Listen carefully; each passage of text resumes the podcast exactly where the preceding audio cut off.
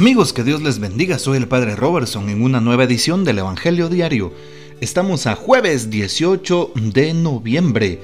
Celebramos hoy en la iglesia la dedicación de las basílicas de los santos Pedro y Pablo apóstoles. San Pedro fue sepultado en el Vaticano junto al circo de Nerón y la tumba de San Pablo está en el camino de Ostia. En el siglo IV el emperador Constantino emprende la construcción de una enorme basílica sobre la tumba de Pedro y otra de menores dimensiones sobre el sepulcro de Pablo. Celebrando hoy a los dos apóstoles, conmemoramos la dedicación de ambas basílicas. Recordamos la unidad en nuestra iglesia. Hoy también tomamos el texto de San Lucas capítulo 19 versículos del 41 al 44. En aquel tiempo, cuando Jesús estuvo cerca de Jerusalén y contempló la ciudad, lloró por ella y exclamó, Si en este día comprendieras tú lo que puede conducirte a la paz, pero eso está oculto a tus ojos. Ya vendrán días en que tus enemigos te rodearán de trincheras, te sitiarán y te atacarán por todas partes y te arrasarán. Matarán a todos tus habitantes y no dejarán en ti piedra sobre piedra, porque no aprovechaste la oportunidad que Dios te daba.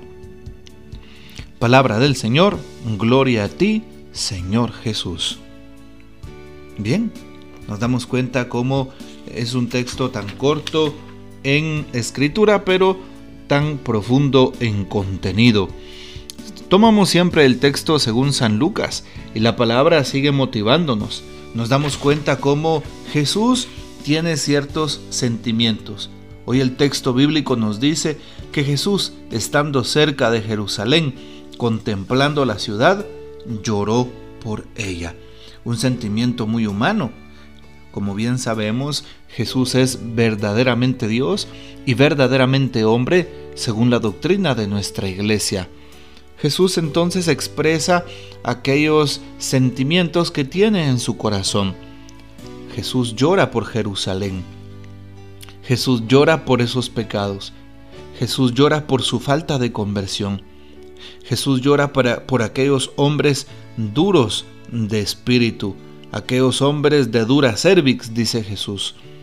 De igual manera sigue hoy Jesús lamentándose, entristeciéndose y llorando por sus hijos muy amados, por aquellos hombres y mujeres que se alejan de su palabra, por aquellos que se alejan de la iglesia, por aquellos que no perseveran en su fe, por aquellos que viven en la vanidad, por aquellos que viven en la lujuria, por aquellos que viven en el relativismo imperante, por aquellos que son partidarios de las injusticias, la impunidad y la corrupción.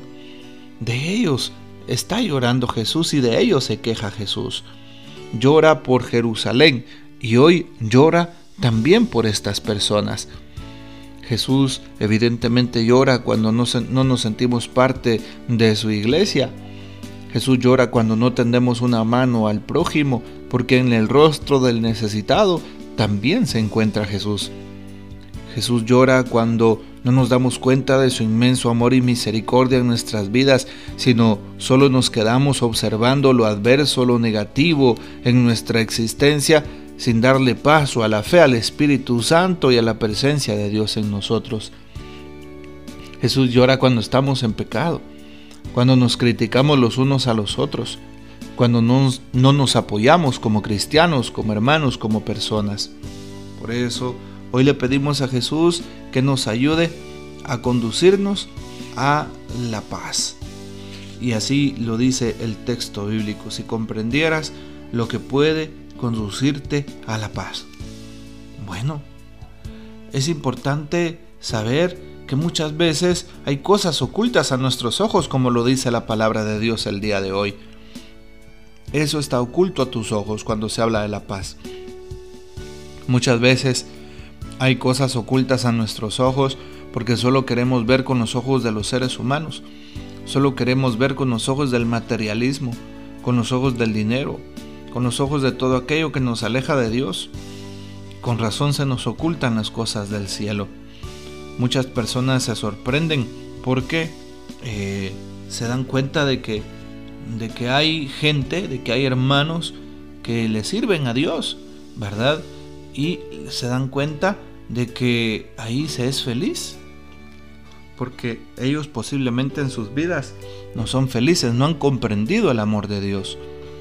Es importante saber también que Jesús hoy nos hace una advertencia, sobre todo a Jerusalén.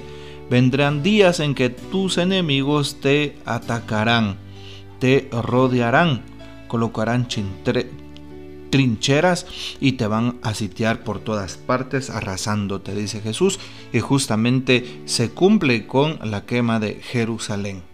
Bueno, Hoy entonces Jesús también se preocupa por nosotros. Jesús nos pone en alerta. ¿Cómo estás viviendo? ¿Cómo estás sirviendo al prójimo? ¿Cómo estás ocupando tu tiempo en favor de los demás y de la construcción del reino? Esta es la pregunta que Jesús nos hace, sobre todo en este día. Jesús lloró una vez por la muerte de su amigo Lázaro, nos dice el comentario bíblico de Ediciones San Pablo. Hoy no, nos lo describe Lucas llorando por Jerusalén previendo su ruina. Después de largo camino desde Galilea a la capital, en vez de prorrumpir en cantos de gozo, qué alegría cuando me dijeron vamos a la casa del Señor, por ejemplo, a Jesús se le saltan las lágrimas. Su ciudad preferida no ha sabido comprender en este día lo que conduce a la paz.